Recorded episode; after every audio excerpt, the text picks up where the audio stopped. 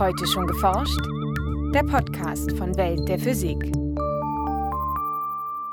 Herzlich willkommen zur 215. Folge. Es begrüßen Sie David Vogel und Maike Pollmann. Um physikalische Modelle und die mathematischen Formeln dahinter zu überprüfen, greifen Wissenschaftler gerne auf Computersimulationen zurück. Sollen allerdings Eigenschaften von Systemen nachgespielt werden, die den Gesetzen der Quantenmechanik gehorchen, geraten selbst die leistungsfähigsten Supercomputer schnell an ihre Grenzen. Einen Ausweg bieten hier sogenannte Quantensimulatoren. Das ist gerade das System, das wir experimentell so gut unter Kontrolle haben, dass wir genau diese Formel nachbauen können in einer gewissen Weise im Experiment. So Christian Groß vom Max-Planck-Institut für Quantenoptik in Garching. Im heutigen Schwerpunkt erklärt der Physiker, wie sich mit gut kontrollierbaren Teilchen wichtige Eigenschaften eines realen Systems nachbilden und so besser verstehen lassen. In den Nachrichten geht es um einen ersten Blick in die Atmosphäre zweier erdähnlicher Exoplaneten, um den Prototyp einer atomaren Festplatte und um den ersten Nachweis, dass Menschen ein einzelnes Photon wahrnehmen können. Zunächst aber das Feature von Franziska Konitzer. Um das Verhalten von Materie auf fundamentaler Ebene zu verstehen, verlassen sich Forscher nicht nur auf Laborexperimente, sondern vor allem auf die Theorie. Verschiedene Modelle beschreiben das Verhalten der Atome und Elektronen, aus denen die Materialien aufgebaut sind.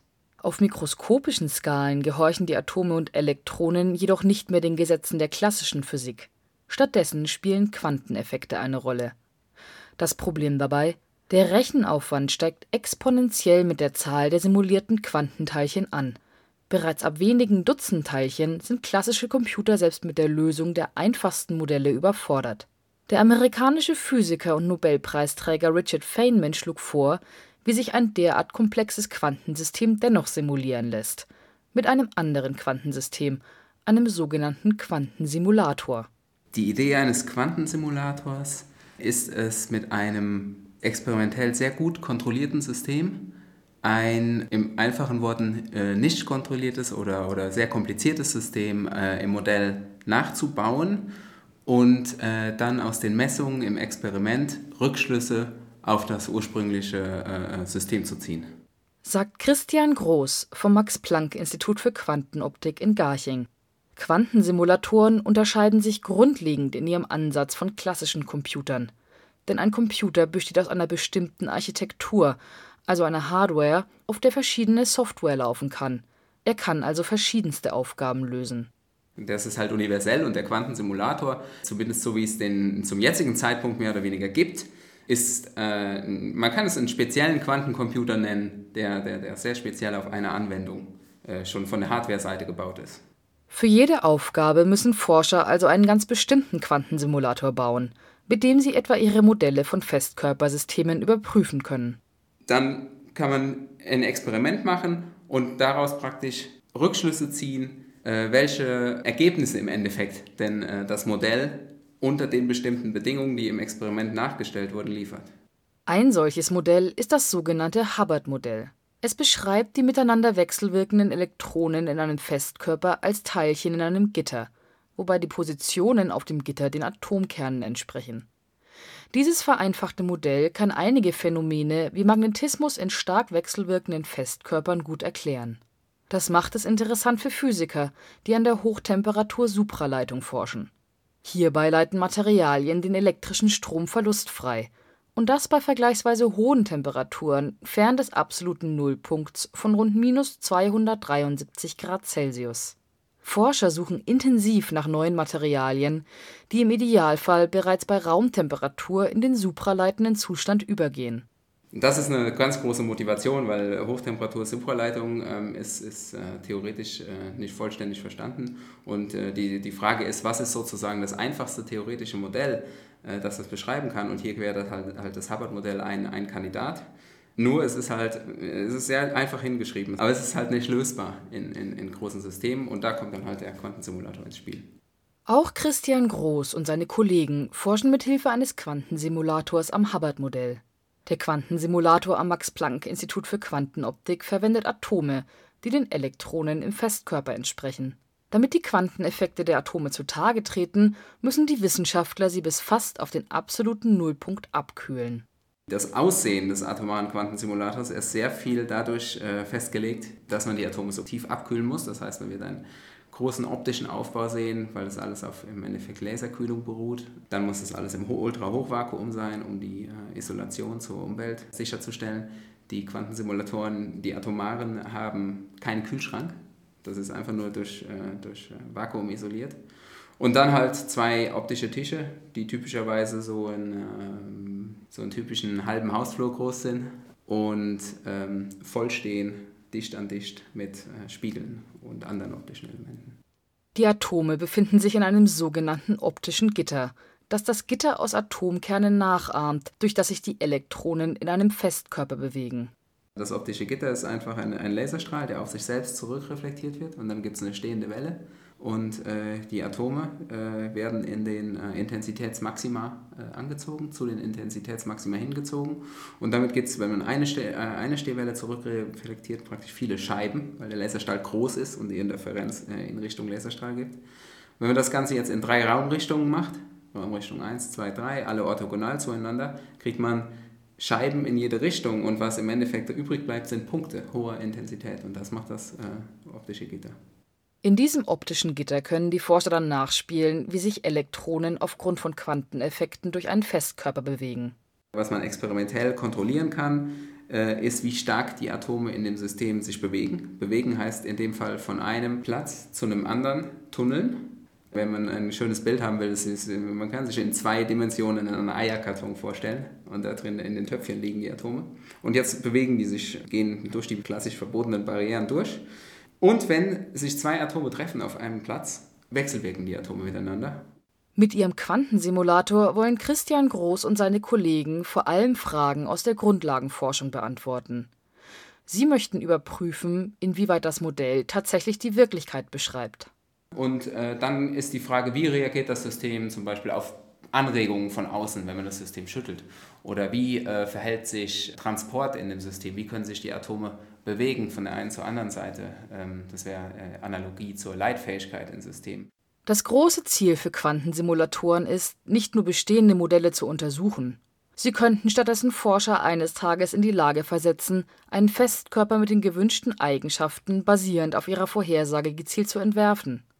Beispielsweise müssten Forscher dann auf der Suche nach einem Hochtemperatur-Supraleiter nicht verschiedene Materialien austesten, sondern könnten gezielter ein Material herstellen. Nachrichten Zwei 39 Lichtjahre von der Erde entfernte Exoplaneten könnten der Venus ähneln. Das zeigen Beobachtungen mit dem Weltraumteleskop Hubble durch ein internationales Forscherteam die erstmals einen Blick in die Atmosphären dieser Planeten erlaubten. Das Team beobachtete mit Hubble einen Zwergstern, der von etwa drei erdgroßen Planeten umkreist wird. Zwei der Planeten zogen dabei, von der Erde aus gesehen, vor dem Stern entlang. Bei einem solchen Transit geht ein Teil des Sternlichts durch die Atmosphären der Planeten hindurch. Die teilweise Absorption der Strahlung liefert den Forschern dann Informationen über die chemische Zusammensetzung der Lufthüllen Anhand der aufgenommenen Spektren schließen die Forscher, dass die beiden Planeten keine ausgedehnten wolkenlosen Gashüllen aus Wasserstoff besitzen, denn diese würden sich durch charakteristische Absorptionen des Wasserstoffs verraten. Möglich seien beispielsweise wolkenlose Atmosphären aus Wasserdampf oder Lufthüllen aus Kohlendioxid mit Wolken in der oberen Atmosphäre, so die Wissenschaftler im Fachblatt Nature eine solche Atmosphäre besitzt in unserem Sonnensystem die Venus. Die Messungen sind ein erster Schritt auf dem Weg zu einer Antwort auf die Frage, ob es sich bei dem Planeten um lebensfreundliche Welten handeln könnte. Dutzende Gigabyte passen heute bereits auf kleine Speicherkarten für Smartphones oder Kameras. Doch theoretisch ließe sich auf dem gleichen Platz die tausendfache Datenmenge speichern. An diese Grenze der maximal möglichen Speicherdichte tastete sich ein Forscherteam nun vor.